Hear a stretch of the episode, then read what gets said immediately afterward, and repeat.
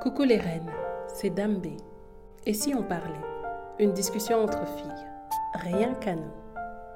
Qui, adolescente, ne s'est pas regardé devant son miroir, se trouvant des défauts partout? Pas assez de poitrine ou trop de poitrine? Pas assez de hanches ou encore trop de hanches? Des fesses trop rebondies, des cuisses trop généreuses et j'en passe les premières menstruations qui te disent que tu es officiellement une femme. Que du changement. Durant cette période, tu t'aperçois que tu as de l'acné. Ton ventre gonfle. Tout cela ne te permet pas d'apprécier celle que tu es à ta juste valeur. Une femme dans un corps splendide. Le temps passant, tu finis par devenir mère. Tes hanches bien dessinées, ta poitrine généreuse et galbée ton ventre plat, tes cuisses vont s'élargir pour faire place à la vie. Une fois, deux fois, ou encore plusieurs fois pour d'autres. Tu n'es plus la même. Que du changement. Là vont apparaître les premières vergetures, ces fins sillons qui te rappellent que même ta peau s'est transformée. Ton ventre a pris du volume à la suite du don de la vie et tes seins ne sont plus galbés, mais racontent l'amour, le don de soi, pour nourrir et maintenir cette vie frêle et fragile que tu auras amenée au monde.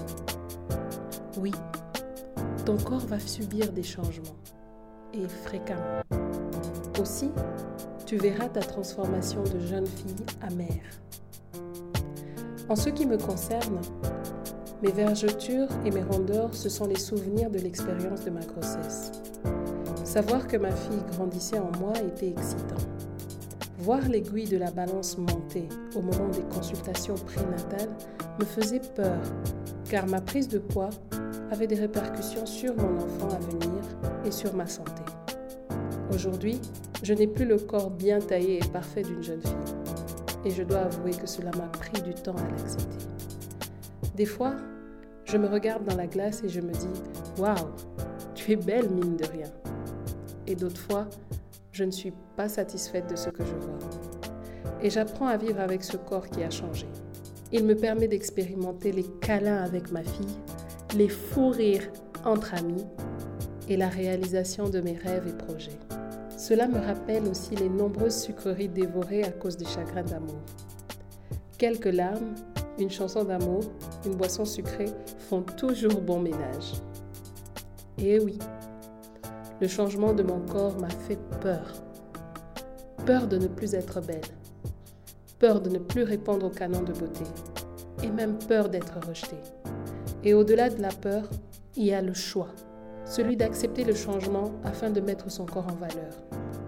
Celui de vouloir l'entretenir par le sport et une meilleure alimentation.